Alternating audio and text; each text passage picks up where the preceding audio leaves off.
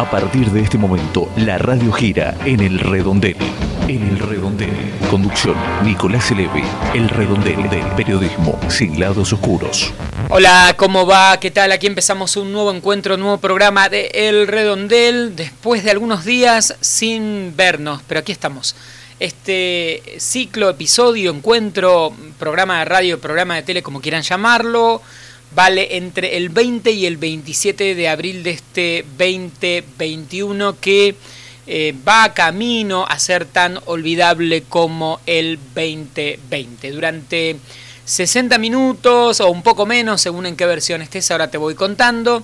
Vamos a repasar la actualidad de la Argentina y el mundo, algunas noticias que nos parecen importantes. Vamos a girar alrededor de esas noticias en este humilde pero potente programa de radio, podcast, programa de televisión o como quieras llamarlo. Mi nombre es Nicolás Elevi y estás bienvenido, sos bienvenido, ¿por qué dije estás? Sos bienvenido a El Redondel Periodismo sin lados oscuros y ya comenzamos. El destino del país gira entre el Congreso y la Casa de Gobierno. El Redondel. Política.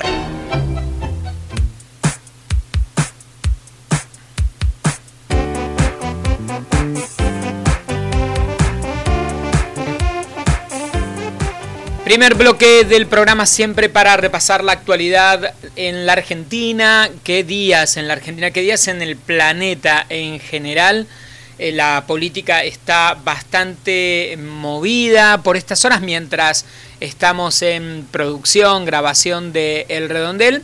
La noticia central es que la justicia federal tomó la decisión de suspender una medida de la justicia de la ciudad de Buenos Aires que a la vez había establecido un amparo para que quede en suspenso la decisión del gobierno nacional a través de un DNU de suspender, que de veces la palabra suspender, las clases presenciales, al menos en la ciudad de Buenos Aires.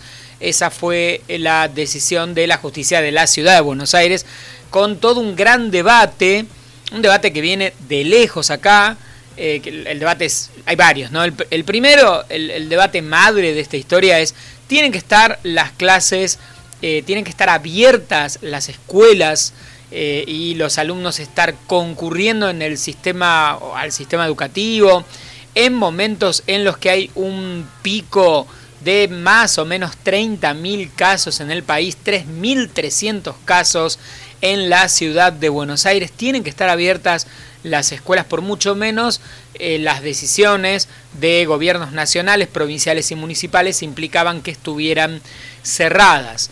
Eh, así que acá hay un debate especialmente fuerte en la Argentina, en otras partes del mundo no, porque en algún momento nos perdimos, pero eh, o se dejó de hablar, pero técnicamente todo el año pasado y en muchos países la decisión de cerrar o abrir actividades, teóricamente, reitero, estaba planteada a partir de un R, de un porcentaje de cuántos contagios hay eh, durante un promedio de tiempo cada número X de habitantes, y entonces eso da o ha dado para buena parte del mundo eh, un, un número concreto. Si tenemos más de X, en general 100 contagios cada 10 días en una, en, una población de cerca de 100.000 habitantes con cierto promedio, cerramos actividades. Y una escala de cierre de actividades que van desde lo eh, más liviano, lo que se pueda eh, cerrar sin afectar tanto la economía, a cierres más profundos hasta lo que nosotros llamamos la cuarentena estricta, fase 1 y en otras partes directamente el lockdown o el confinamiento total, eh, que por otra parte, hay que decirlo, ha funcionado más que bien en muchos países, junto mucho más cuando se combina con la vacunación. Eso en algún momento quedó perdido, ¿no? Tanto el gobierno nacional como el gobierno de la ciudad de Buenos Aires dejaron de hablar del número de contagios, fundamentalmente porque, eh, y del R y de la capacidad de reproducción y de contagio, y esto yo calculo que a los epidemiólogos les debe caer como una patada, ¿no? A los especialistas en epidemias que asesoran sin dudas a los gobiernos, incluso más de un ministro de salud o funcionario del área de salud debe haber bajado la cabeza porque hay una preocupación, también muy entendible, por mantener la economía en funcionamiento. Pero vamos, pasemos en limpio. Todo lo que eh, en, momento en el momento de un pico, en el momento de una explosión de casos y eh, mucho más como en estos días en los que el sistema de salud está prácticamente saturado ya en el AMBA y en varias localidades de la eh, provincia de Buenos Aires. Estamos hablando de una, dos camas o ninguna. todo esto hablo con una idea sobre la otra, pero hay que recordar que la gente que se está enfermando de COVID es mucho más joven y por ende está más tiempo en la terapia intensiva, así que eh, este es un grave problema. Salgo de esta idea. Si estamos en un pico, parecería bastante imaginable, normal o correcto que todo lo que pueda no ser presenciar y, evitar eh, transporte o aglomeración de personas se haga de esa manera. Pareciera como una idea de sentido común. Luego podemos ver cómo se aplica. Acá hemos contado que hay algunas diferencias de eh, la forma en que cada país ha ido aplicando estas ideas de cierres, ¿no? Cierres completos cortos durante cierto tiempo, la economía abierta durante el día, pero luego de las 6, de las 6 7 de la tarde, cierres duros que evitan muchas veces las actividades sociales en lugares encerrados o encuentros eh, en casas de familia, ese tipo de actividades que sin duda son muy contagiosas, mucho más en los inviernos, que son los periodos en los que la gente no ventila y se reúne más en el interior, y por supuesto cuando hay olas de contagios muy fuertes, mucho más cuando hay variables como las que las de Manaus, Gran Bretaña, ¿no? las que surgieron en esos países y que son tan contagiosas. Por ende, en, algunas partes, como lo venimos diciendo acá en el redondel desde hace bastante tiempo, eh, algunos países con datos similares a los nuestros y países como Uruguay o Chile muy cercanos, con economías que tampoco son tan diferentes, pero tomaron decisiones como el cierre total del Uruguay, la suspensión completa de clases, en Chile cierres por localidad, barrios, zonas de la ciudad de Santiago y el Gran Santiago, que es donde hay más casos de contagio. Y por algún motivo, eh, incluso cuando hubo casos de funcionarios nacionales de la ciudad de Buenos Aires, reconociendo que ante un pico se iban a volver a levantar las clases, esto cambió y eh, hay como una gran defensa de que la escolaridad permanezca abierta, a pesar de, volvemos a decirlo, como lo hemos dicho siempre, de que más allá de que la escuela, en la escuela haya más o menos contagios, lo que depende mucho de la escuela, claramente, no es lo mismo una escuela que tiene la mejor infraestructura que otras escuelas en América Latina, cuya estructura es compleja, no hay tanto espacio, no hay tanta, em, tanta comodidad y ahí sin dudas es más complejo eh, sostener los protocolos de cuidado, pero independientemente de esto, acá en el redondel lo dijimos en febrero, el problema no es la escuela, ni las escuelas, ni las instituciones, sino el, movimiento de personas.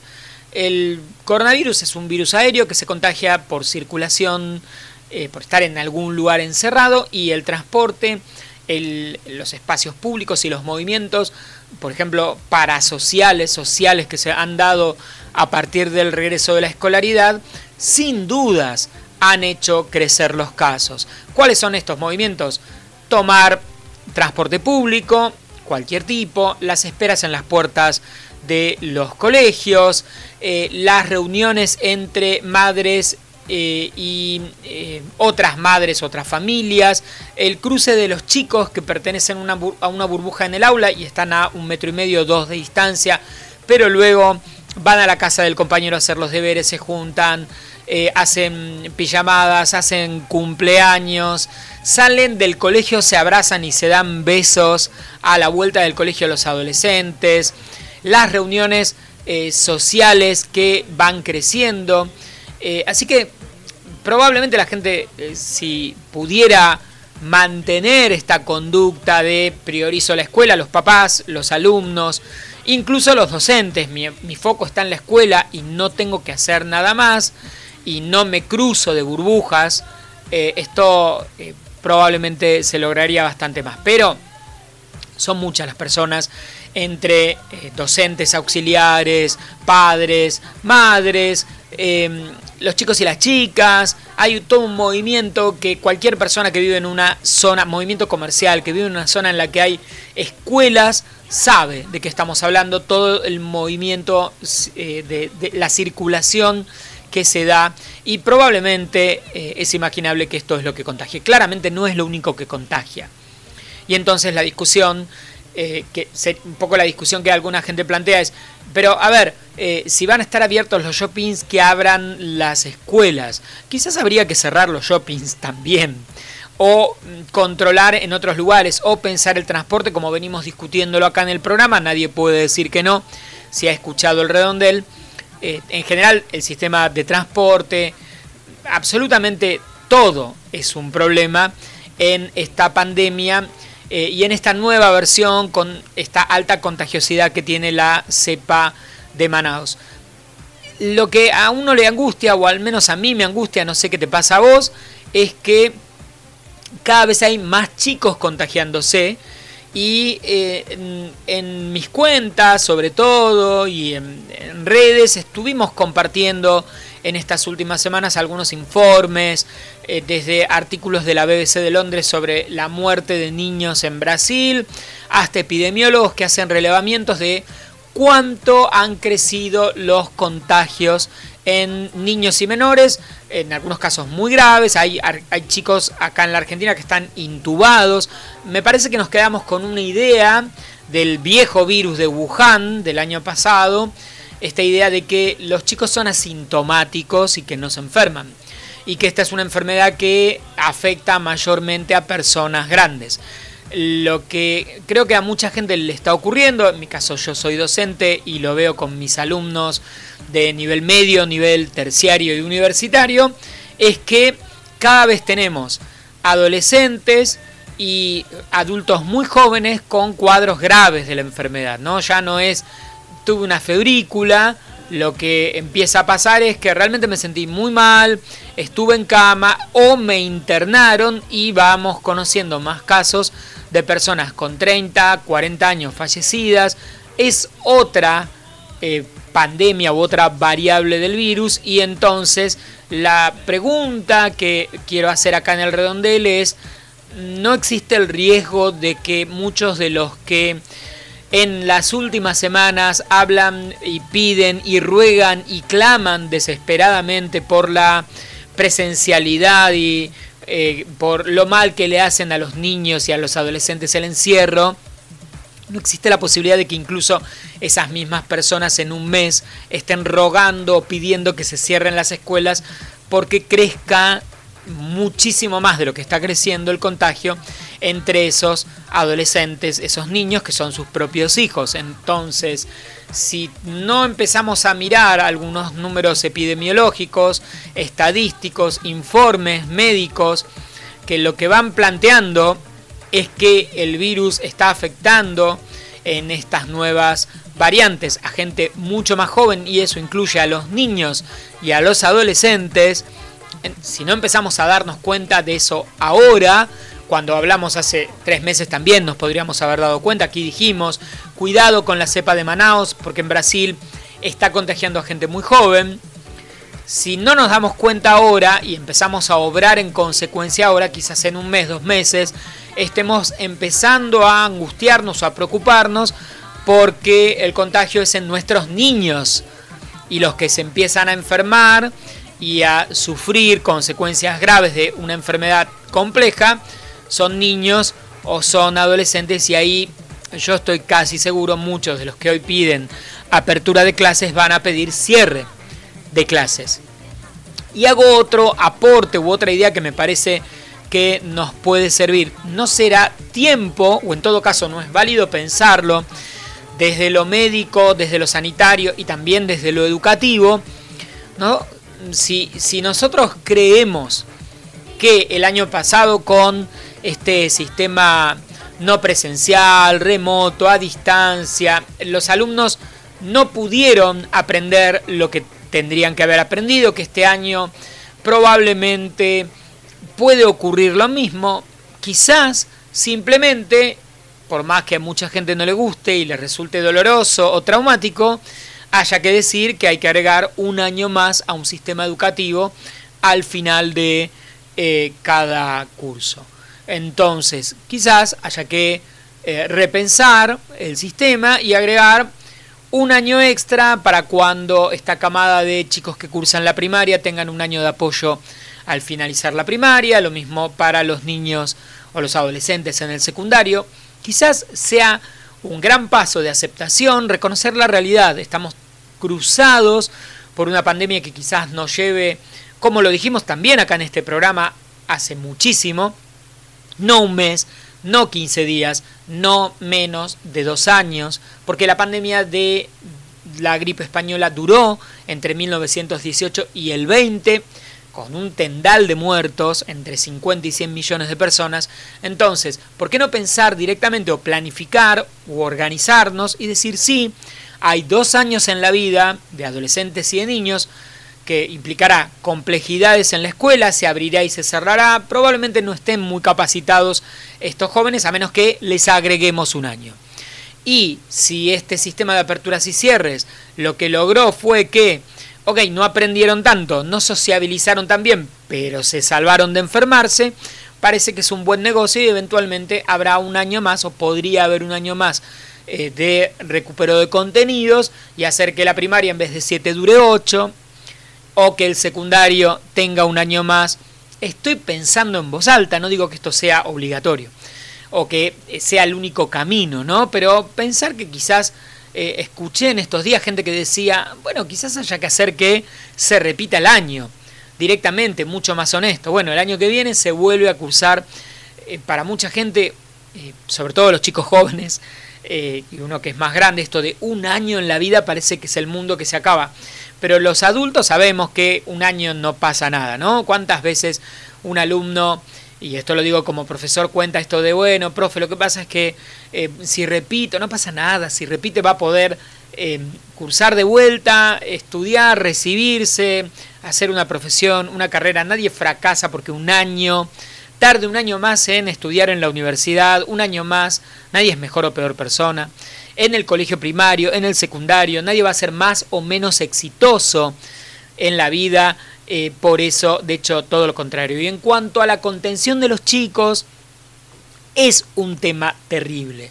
La pandemia es, eh, implica una situación similar a la de vivir en eh, una guerra mundial, este tipo, o un país en guerra, ¿no? Un estrés permanente de mucho tiempo que afecta a todos, a los, a los menores, a los nenes, a, los adultos, a los abuelos, a los trabajadores, a las familias.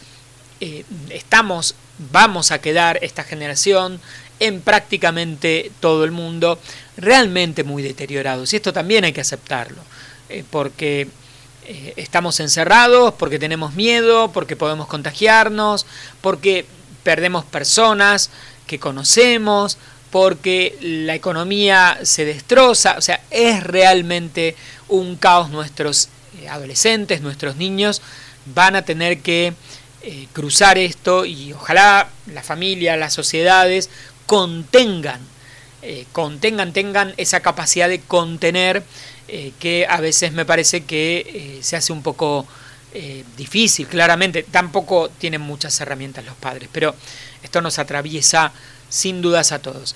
En, lo político hablé más de, mm, de, este tema, luego en todo caso lo retomamos, pero en lo político eh, este debate muy local, muy argentino, mm, porque en otras partes no, no, ha ocurrido tan así, se ha llevado a otro nivel y eh, lo, que hemos, lo que estamos viendo ahora es algo así como unitarios y federales, o esta idea de la ciudad de Buenos Aires frente a la nación, parece 1860, Mitre, Urquiza, un poco estos tiempos, ¿no? De pelea política puesta en el tono de el peso y la pelea de la ciudad frente al poder de la nación, esto a la vez representado por dos fuerzas políticas diferentes. Luego hablamos un poco más, ahora si les parece vamos a escuchar algo de música y seguimos aquí en el redondel periodismo sin lados oscuros. Buscando ser fieles al lema Un oído atento y un corazón abierto al que sufre, los voluntarios del teléfono de la esperanza atienden humana y espiritualmente durante las 24 horas a las personas que se encuentran solas, angustiadas, deprimidas, sin trabajo, con ideas o intentos de suicidio, ofreciéndoles una escucha activa y orientación concreta según su problemática. El teléfono de la esperanza es el 4743-0050. Del otro lado, y en cualquier momento, alguien, velando, ofrece su ayuda las 24 horas.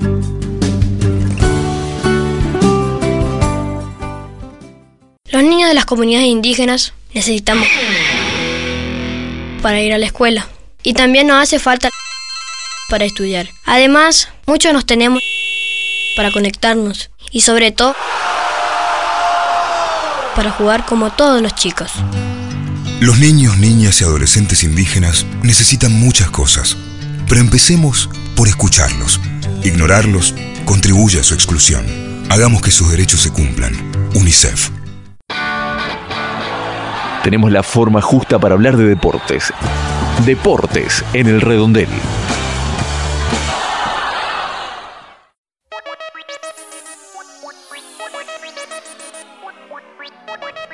Bienvenidos, ¿qué tal? A una nueva emisión del Redondel Deportivo. Y hoy no vamos a hablar de actualidad, eh, de alguna manera sí, pero no como estamos acostumbrados, con noticias, con información vinculada al mundo del deporte cotidiano, los resultados de las competencias deportivas, nuestro fútbol y demás. Hoy vamos a parar un poco la pelota, metafóricamente hablando, y eh, nos vamos a meter en el mundo del Mundial de Qatar.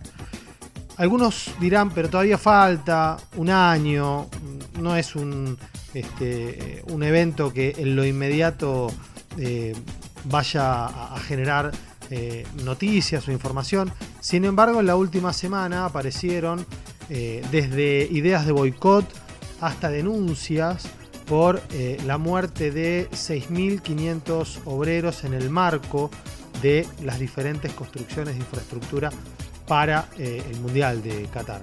Al margen de otro tipo de denuncias que eh, viene recibiendo Qatar, sobre todo por el trato hacia las mujeres y por otras cuestiones eh, en función de, por violación de, de derechos humanos en general. Aprovechamos toda esta información que se había generado en la semana para hablar de algo que em, a nivel mundial es el evento más popular. Eh, si hablamos de cultura popular, el fútbol sin dudas eh, a nivel mundial es el que se lleva eh, la mayor cantidad de audiencia, la mayor cantidad de público. y en este caso el Mundial de Qatar se convirtió una piedra en el zapato para varios. Para los primeros, los dirigentes o ex dirigentes de FIFA que terminaron presos, caso de Joseph Blatter, el ex eh, presidente, el suizo Joseph Blatter, eh, Michel Platini, el exjugador y también dirigente de UEFA. Eh, dio lugar esto a un documental, si lo quieren ver está en YouTube, que se llama La familia FIFA. No, hay ninguna, no hay ningún doble sentido en, en el título. Se llama así, cuenta la historia justamente de cómo fue elegido Qatar o una de las posibles versiones. Lo cierto es que más allá de que el Mundial está confirmado o está confirmado que se va a jugar en Qatar, podríamos decirlo más propiamente así. Eh, la cúpula de la FIFA fue descabezada en su momento. Esto, como les decía, eh, provocó que Joseph Blatter terminara preso y que asumiera como presidente el ítalo-suizo Gianni Infantino, que de alguna manera arribó a la FIFA con el objetivo de limpiar un poco la imagen y de eh, borrar estas eh, denuncias eh, y esta, em, por decirlo de alguna manera, sospechas, borrar esas sospechas que había sobre la manera en la que se había elegido no solo el Mundial de Qatar, sino, sino también el de Rusia, pero específicamente el de Qatar. Sobre todo, las, miradas apuntaban a que Qatar no era un país tradicionalmente futbolero, que em, Europa hacía eh, Europa me refiero a la Europa, eh, a la élite europea, hacía mucho que no tenía un mundial, eh, que ya había, porque Rusia es Europa, algunos dirán, pero ¿cómo? Si el mundial 2018 fue en Rusia, Rusia es Europa. Rusia es un país bicontinental, si bien la mayoría de los partidos se disputaron en la parte europea, no es la Europa, por decir, clásica. ¿no? Cuando me refiero a la Europa clásica, me refiero a aquellos países europeos históricamente fuertes, futbolísticamente hablando. ¿no? El último mundial que se había disputado en Europa era el de 2006. Después el mundial había ido a Sudáfrica, había venido acá para Sudamérica en Brasil.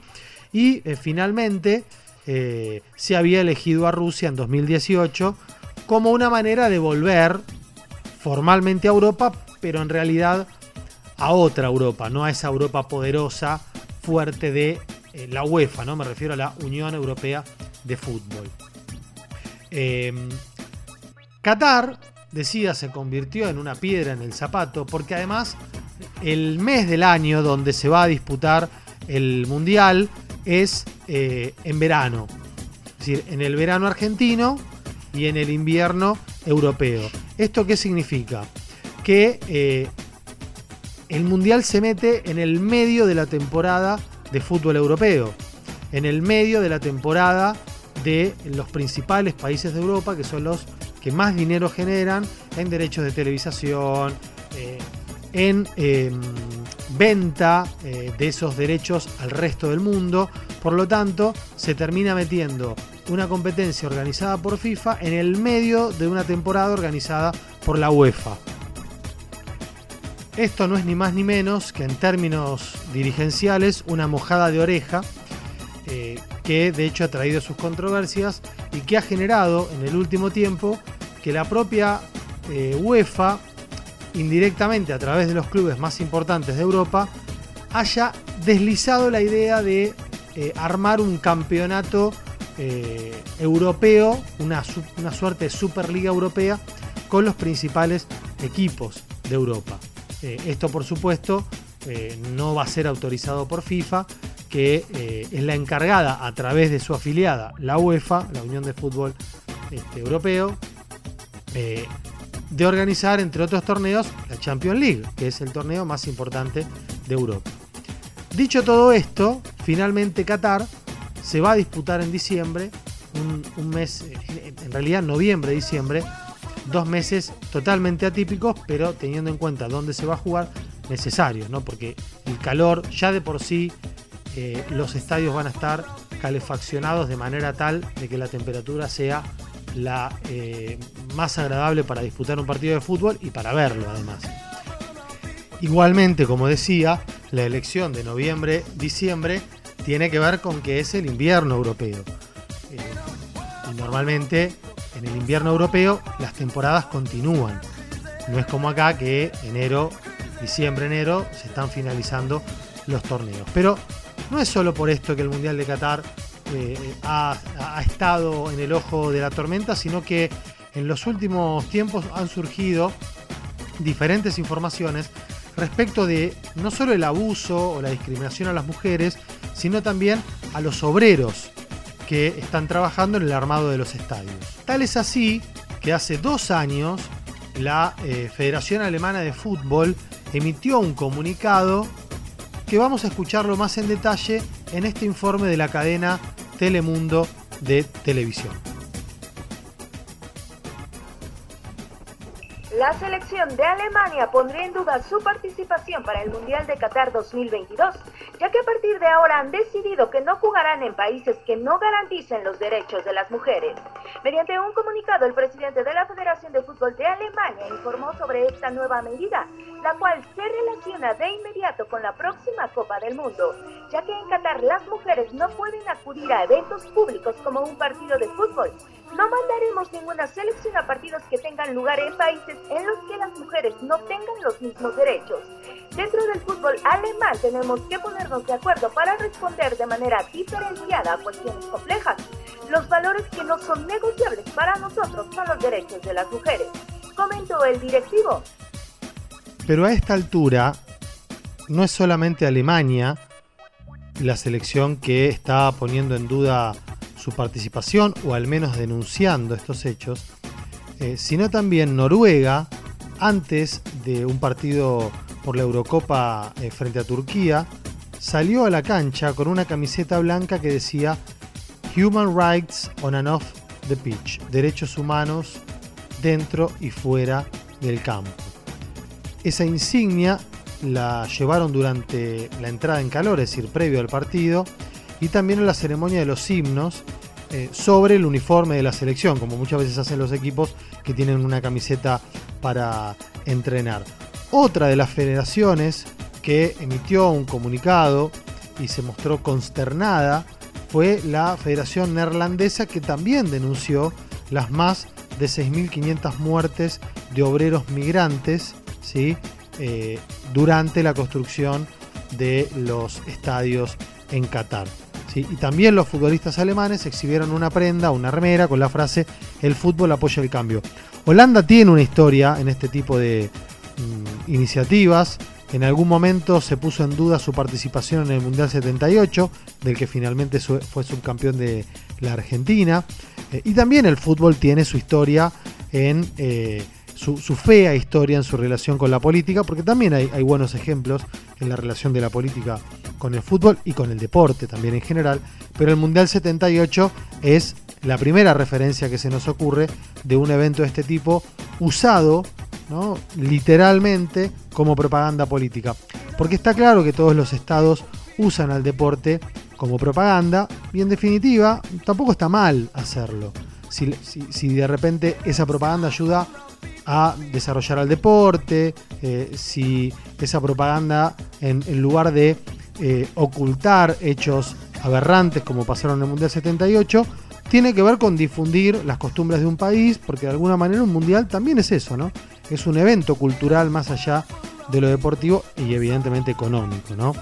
El entrenador de Bélgica, Roberto Martínez, también dijo que, eh, más allá de, que está, obviamente, ¿no? a favor de eh, eh, denunciar estos hechos, estas muertes que han sucedido durante las obras en Qatar, manifestó que en realidad sería un gran error boicotear el Mundial 2022. ¿sí? Acá también hay un interés deportivo Bélgica es uno de los mejores equipos actualmente eh, del mundo. Amnistía Internacional fue otro de los organismos que alertó y le pidió a la FIFA que interviniera eh, sobre las autoridades eh, cataríes, ¿sí? sobre todo porque hay un informe de Amnistía Internacional que se refiere a las terribles condiciones de vida, así dice el informe, en donde los obreros padecen hacinamiento, falta de higiene y seguridad en los alojamientos, ¿no? donde viven mientras este, trabajan. Por supuesto que Qatar ha desmentido estas, este, estas situaciones. Eh, hay un aparato muy importante, un aparato propagandístico, eh, periodístico desde Qatar. Se han contratado grandes figuras. Uno de ellos, eh, Xavi, el ex jugador del Barcelona, que tiene sus academias en Qatar. Qatar es un país que suele contratar también jugadores ya en el final de sus carreras para darle relevancia eh, a su liga. En el handball ha eh, organizado un mundial y ha contratado jugadores o ha nacionalizado jugadores extranjeros para formar parte de la selección de handball en Qatar. Digo, hay todo un proyecto deportivo en Qatar para de alguna manera que el deporte pueda limpiar algunas de las situaciones que se denuncian de abuso de las mujeres, de persecución a los homosexuales y en este caso en particular de eh, la muerte de 6.500 eh, obreros eh, durante la construcción de los estadios. El diario británico The Guardian reveló en febrero, ahora, hace un par de meses, en 2021, febrero de 2021, que esos más de 6.500 trabajadores que murieron en las obras de los estadios en Qatar, habían arribado desde la India, Nepal, Pakistán, Bangladesh, Bangladesh perdón, y Sri Lanka. Estos datos eh, los obtuvieron de fuentes gubernamentales y eh, se calcula que desde diciembre de 2010, cuando comenzaron las obras, en promedio murieron 12 obreros por semana. ¿sí? 12 obreros por semana. Eh, lo cierto es que las denuncias abundan, lo cierto es que es un mundial que nació mal directamente, porque no solo son sospechas de soborno las que hay, sino que hay un presidente destituido y preso por esas sospechas de soborno, que más que sospechas, uno ya podría decir que eh, hay certezas.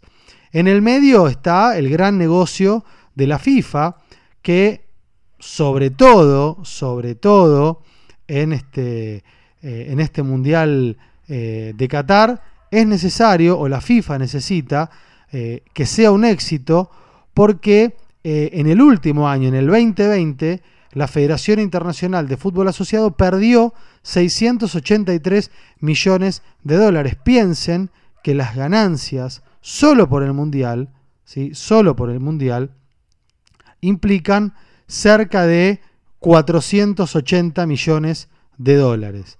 Eso es lo que se recauda, ¿sí? Se recauda ese dinero eh, para em, eh, pensando en el mundial, en el mundial en particular, ¿no? Y el presupuesto eh, de ingresos para el ciclo 2019-2022 que tenía previsto la FIFA era de 6.440 millones de dólares, que por supuesto incluía como gran protagonista al Mundial de Qatar. Así todo, ¿sí? así todo, el sitio marketing registrado informa que la FIFA ya firmó un seguro por 900 millones de dólares por si el Mundial de Qatar por algún tipo de inconveniente no se puede disputar o se, o se disputa con algunas restricciones y cancelaciones. Entonces, ya de por sí el haber contratado un seguro implica que hay algo ahí por parte de FIFA, hay alguna idea en la que eh, ronda en la cabeza de los dirigentes de FIFA de que tal vez en este contexto de pandemia para fines de 2022 todavía existan algunas eh, dificultades para la organización de este mundial. Por lo tanto, hay que estar atentos. El Mundial está confirmado por ahora, pero está claro que son muchas más las dudas y las certezas respecto de cómo fue elegido y los motivos por los cuales Qatar fue seleccionado como sede del Mundial 2022. Los dejo en la grata compañía de mi amigo y colega Nicolás Elevi. Continuamos con eh, la dinámica del redondel, periodismo sin lados oscuros. Mi nombre es Eduardo Freddy, me podés encontrar en Instagram como edufreddy77 y en Twitter como arroba edufred. Será entonces hasta la semana próxima con más El Redondel. Los dejo con Nicolás. Seguimos girando El Redondel. Se comenta, trasciende, se rumorea, se deja escuchar. Lo que se dice por fuera del redondel internacionales. Gran cortina para el bloque de información internacional, pero antes quiero recordarte qué somos, dónde estamos, cómo podés seguirnos, compartirnos, etcétera, etcétera. Somos un humilde proyecto periodístico que se llama El Redondel Periodismo sin lados oscuros y nos encontrás en nuestro blog elredondel.wordpress.com cada vez que hay un nuevo programa. Toda la data está ahí en el blog elredondel.wordpress.com o te podés suscribir a nuestra lista de correo para recibir actualizaciones cada vez que hay un nuevo programa. Por mail te llega, ok, hay nuevo programa, podés escucharlo y seguirlo. Nos podés escuchar directamente desde el blog, desde elredondel.wordpress.com, que está la versión completa, 60 minutos, con música absolutamente full y esa es la versión que varias radios en distintos puntos de la República Argentina incluyen en su transmisión y reproducen. Así que quizás nos estás escuchando a través de alguna emisora en algún punto de la Argentina y de hecho eh, si sos una radio y querés, bueno, no sos una radio, trabajás en una radio eh, y bueno, el programa está disponible para ser descargado y ser incluido en, eh, la, en el aire de cualquier radio de cualquier parte del mundo, como ya de hecho ocurre. Así que esa es otra posibilidad. La versión más reducida del programa, la versión podcast, la escuchás directamente desde Spotify. Nos buscas en Spotify como El Redondel Periodismo Sin Lados Oscuros. También te suscribís y cada vez que hay un nuevo programa, en general una vez por semana, esta vez nos desfasamos un poco, pero una vez por semana hay un nuevo episodio o un nuevo programa. Tenemos un canal de YouTube, youtube.com barra el redondel y ahí está la versión audiovisual, un poco más despojada también, pero podés eh, seguirnos de, eh, de, esa manera, ¿no? Eh, le falta, por ejemplo, el bloque de deportes de Eduardo Freddy, que acaba de pasar recién, si nos estás viendo en YouTube. En, en, la versión de YouTube no está el bloque de Eduardo, no está la música, pero como verás hay distintas alternativas para escuchar e incluso ver el redondel periodismo sin lados oscuros. Por último, redes, redes sociales, arroba el redondel en Twitter, arroba el redondel en Instagram y nos encontrás como arroba el redondel periodismo en Facebook o facebook.com barra el redondel periodismo. Todas las redes eh, en las que por el momento estamos, tenemos correo electrónico y nos podés escribir a elredondel.gmail.com o a través de eh, todos los contactos que te fuimos dando, las redes, etcétera, etcétera. Así que las alternativas para eh, suscribirte, escucharnos, descargar, compartir el programa, eh, están todas ahí. Como siempre decimos, hacemos periodismo sin lados oscuros. Nuestro objetivo es analizar la realidad sin dobleces, sin condicionamientos. Acá hay gente haciendo periodismo sin nada extraño alrededor, lo que en estos tiempos no es poco. Ahora estamos en el bloque de información internacional. Vamos a repasar algunas noticias en cuanto al tema coronavirus. Los datos eh, son alentadores por algún, en, algún lugar, por ejemplo lo que está ocurriendo en Gran Bretaña o Israel. En esos países lo que la, política aplicada en ambos países lo que demuestra es que confinamientos estrictos y vacunaciones masivas permiten una reducción enorme de los contagios, de los fallecimientos. Israel en estas horas está habilitando a que eh, los ciudadanos, permitiendo que los ciudadanos estén sin eh, mascarilla en la vía pública. Esto, piensen que en muchos países no ha sido una cuestión para nada optativa. Multa si alguien estaba con el barbijo mal puesto y mal ubicado. Israel es uno de esos países, así que prácticamente con una especie de inmunidad de rebaño y muy pocos contagios por día, puede dar ese paso. Es un país con muy pocos habitantes también, eso hay que reconocerlo, y lograron llegar a ese, ese estado. Igual eh, se tienen que cuidar, ¿no? Cuidarse implica, por ejemplo, tener mucho control sobre quién ingresa o egresa del país, especialmente quién llega al país porque puede traer nuevas variantes del virus. Gran Bretaña que tiene otra población, más de 80 millones de habitantes, con la vacunación masiva de la primera dosis fuertemente de AstraZeneca, su propia vacuna, la famosa vacuna de Oxford y toda la discusión de los trombos, pero sin embargo vacunaron también con un confinamiento muy duro que se está abriendo en estas horas, los casos han disminuido. Por otra parte, Brasil sigue preocupando, aquí al lado Uruguay sigue siendo un caso un caso grave.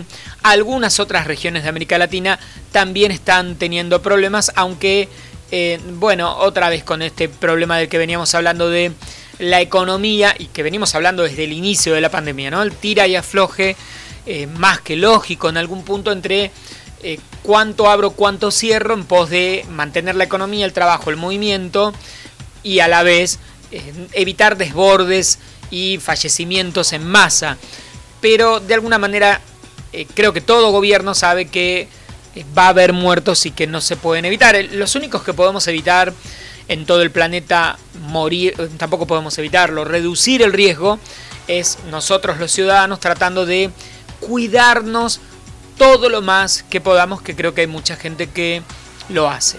Italia, Francia también con, con, confinamientos importantes, un poco mejor Estados Unidos que también está en una campaña de eh, vacunación masiva eh, y eh, también sin dudas la salida del invierno, que probablemente colabore cuando llegue el verano en la situación europea de Italia, Francia, España y también del otro lado del Atlántico.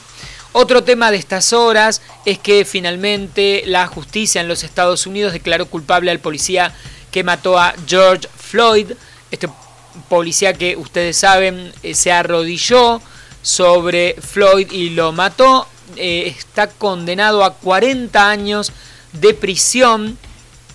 Se llama Derek Chauvin y todo, todo el, movimiento de la vida de los negros importa que ha cruzado la política de los Estados Unidos y los hechos de eh, que a nosotros nos han importado tanto acá en el redondel, eh, que han destapado, tanto en Estados Unidos como en otras partes del mundo, el, tema de fondo, que es el odio racial, el supremacismo blanco, los discursos de odio en España.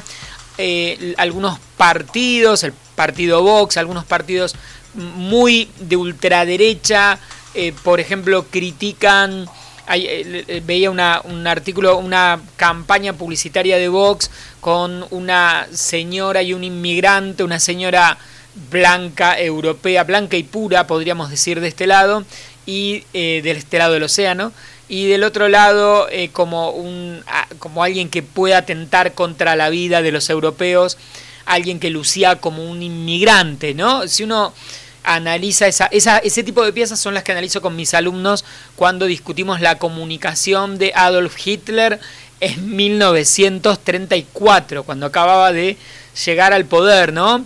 Eh, y ese mismo tipo de comunicación eh, están haciendo algunos partidos políticos en la Europa actual, partidos que tienen representación parlamentaria, eh, gente que va a los programas de televisión y defiende sus ideas, algo que en 1950, 60 probablemente hubiera estado, eh, hubiera sido inimaginable luego de la Segunda Guerra Mundial este tipo de discursos en el mundo y ahora han vuelto y que semana tras semana aquí en el redondel lo planteamos como el tema. Claramente son los temas que pueden hacer que lo que se venga sea un espanto a nivel mundial. Ojalá que no lo sea. Y siempre trato de detenerme cada vez que tengo alguna noticia. Lo de algún, ejemplo, ¿no? Sin dudas, lo que pasó en Estados Unidos em, con este asesinato puntual, que es uno de los tantos casos de violencia sobre eh, las minorías, en este caso la minoría de descendencia africana y también en otros casos latinos o lo que fuere, o asiáticos, que creo que en el último programa hablamos, ¿no? de cómo había crecido el número de ataques o atentados a la comunidad asiática en Estados Unidos. Todo esto eh, em, es la misma historia, ¿no? En distintos lugares, con distintas particularidades, pero el mismo tipo de eh, problemas y eh, conflictos a los que se enfrenta el mundo sistemáticamente cada 70, 80 años, ¿no? Volvemos a ver las mismas noticias. Luego todo sale mal, nos arrepentimos y tratamos de que eh, mejore, escribimos la Declaración de los Derechos del Hombre, eh, pensamos una economía eh, un poco más inclusiva, dura un tiempo, luego se desarma y vuelven los discursos de odio, vuelven a florecer los fascismos, luego es una desgracia, se aprende, es terrible, ¿no? La historia del mundo es en ese punto eh, bastante circular. Así que al menos estas referencias a los temas que siempre en el redondel nos parecen muy importantes. Ahora seguimos porque hay más redondel.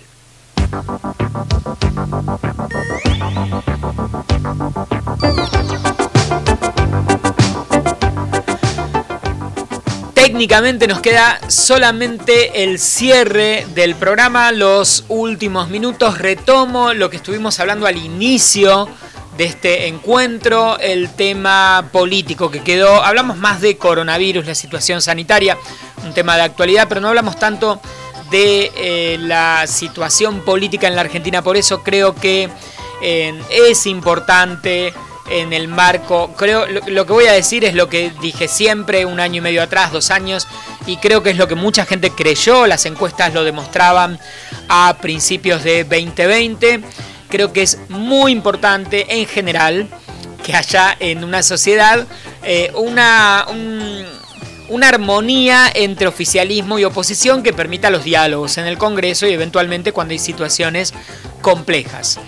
Eh, claramente una pandemia es una situación compleja. Hubo países en los que, por suerte, y varios en el mundo, en los que oficialismo y oposición dijeron, bueno, paremos la pelota, veamos qué podemos hacer, cómo aunamos criterios. Acá más o menos un rato funcionó eso, pero debemos coincidir que ya está desmadrado, ¿no? Que eh, hay un, enfrentamiento político eh, que mm, a mi gusto está un poco desbordado, aunque no hubiera pandemia, pero encima está desbordado en tiempos de pandemia.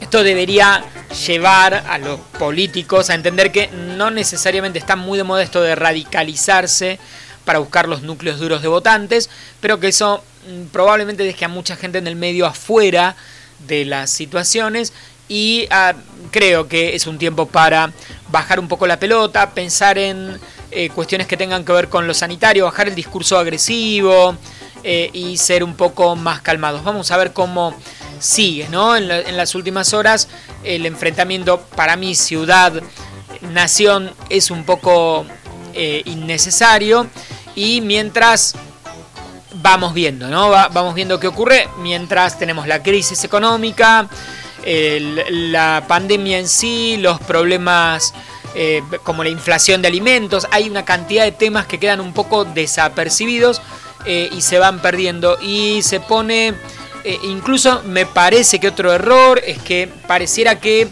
hay un sector político que representa sobre todo a las clases, es entendible este reduccionismo, pero no sé si está tan bueno, a las clases medias, altas, que quieren, que tienen más comodidad para llevar a los chicos a la escuela muchas veces, parece ese discurso, eh, y el gobierno, quizás más el gobierno nacional, eh, u otro partido representando un poco más a las clases populares. Me parece que eso tampoco está bueno, debería ser tan así en una sociedad eh, en la que aparentemente hay dos grandes partidos que mm, yo creo que está bueno que sean un poco más transversales en su manera de, ver y que representen a personas de distintos eh, niveles socioeconómicos. Esto lo digo sobre todo por lo discursivo, ¿no?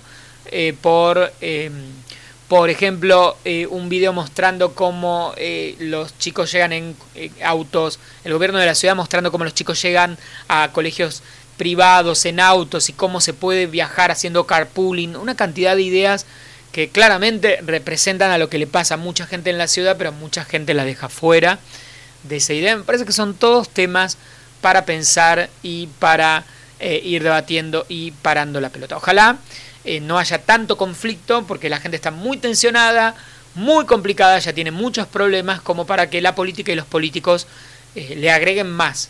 Hay que bajar un poco, relajar y negociar.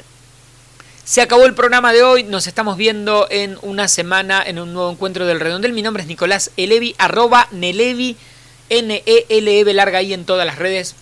Buena semana, cuídense, chau chau. El Redondel, un espacio que nos incluye a todos. El Redondel, arroba yahoo.com.ar